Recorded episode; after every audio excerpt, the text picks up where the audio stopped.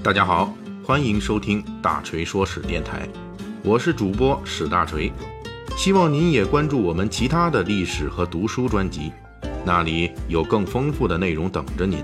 您也可以关注我的微信公众号“大锤说史”，在那里您可以伴着文字听我的声音。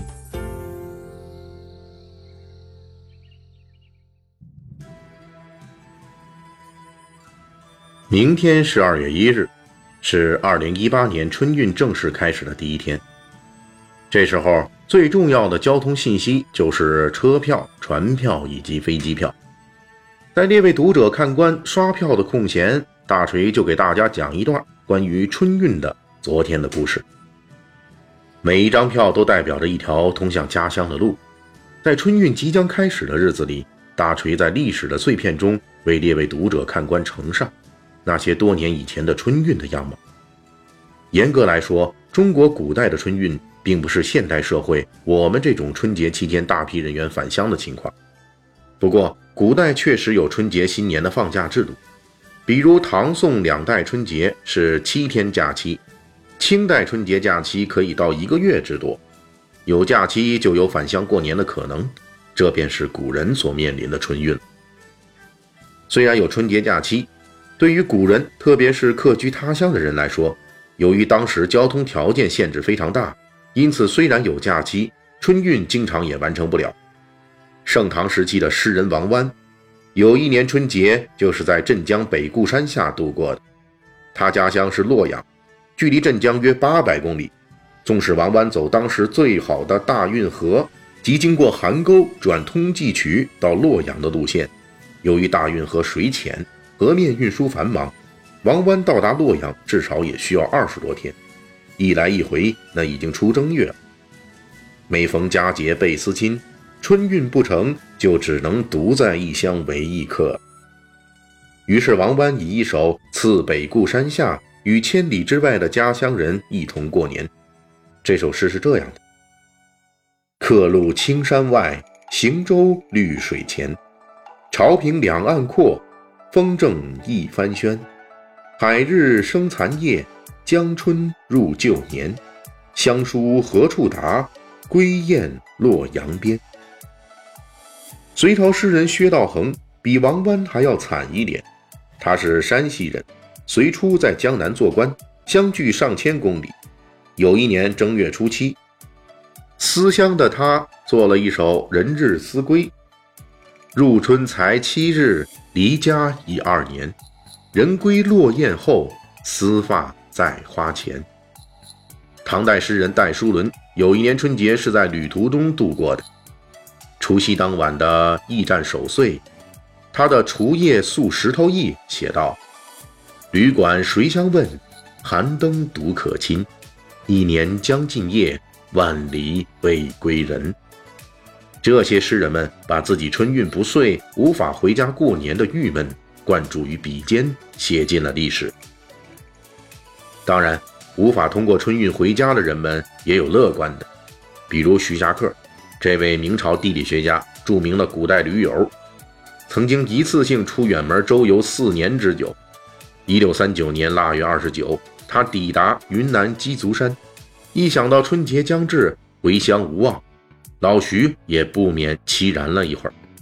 不过除夕当晚，他跟当地山民喂芋头、煮蔬菜之后，也忘却了思乡，非常快乐，自称度除夕于万峰深处，此一宵胜人间千百宵。进入近代之后，特别是中国出现了铁路及公路等运输方式之后，接近现代意义的春运出现。民国时代的春运已经跟现代春运有点类似的地方了。一九二七年，广东就推出了在农历腊月二十六到二十八日加开临客列车一次。一九三四年，京沪线也推出了过年期间加开返乡列车。一九二八年前后，南京国民政府推出命令，强令不准春节期间放假，提倡要过公历新年而非旧历新年。称之为废旧立新。关于这一故事，请参见大锤之前的作品《新年元旦是如何成为中国节日的》，这里边有详细的解释。这国民政府这么一干呢，大家初一就都得上班了。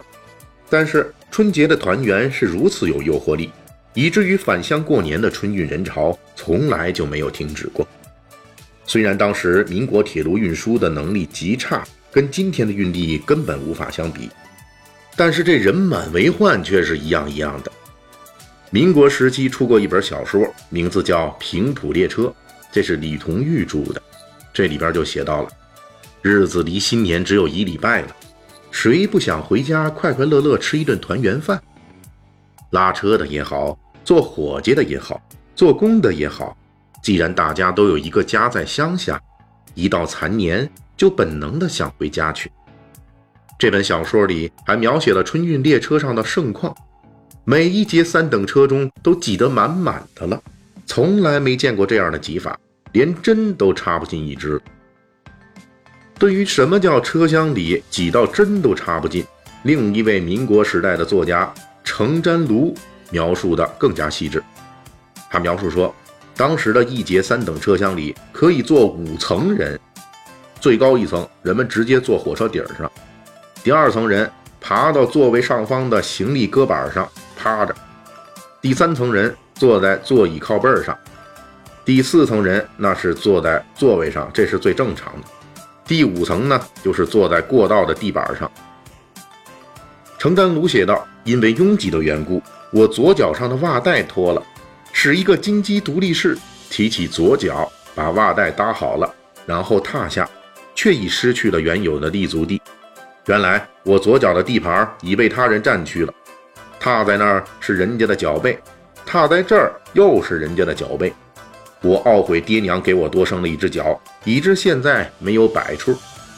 这种情形啊，恐怕现在的春运，或者在这个帝都魔都早晚上下班高峰的时候的地铁里，大家也是经常能够遇到的。但是这纵使再挤，却也是幸福的，因为车上拥挤的人们毕竟买到了回乡的车票。这里可以参考一下民国时代的作家梁实秋的买车票心得。买票的时候，气力稍微虚弱一点的人就有性命之忧，这是他写的。女作家冰心，一九二九年十二月回家，十二月十四日订票，只能买到十九日以后的船票了，而且还是比较贵的官舱。而为了去天津坐这一班轮船，她因为买不到从北京到天津的一班火车票，还去买了高价票。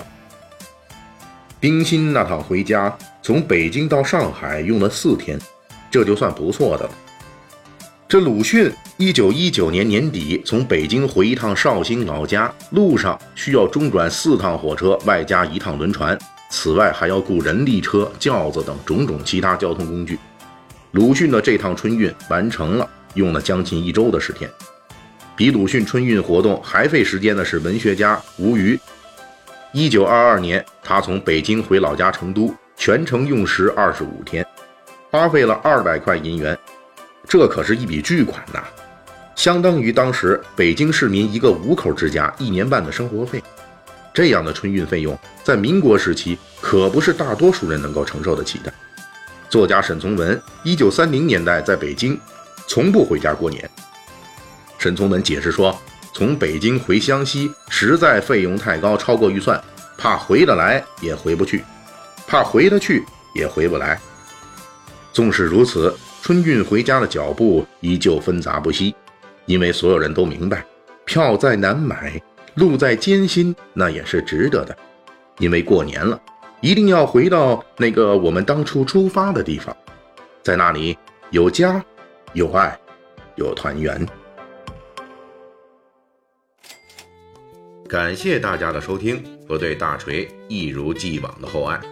如果您手头富裕呢，可以给我打个赏，咱一亿不嫌多，十万不嫌少，好让大锤早日实现人生的小目标。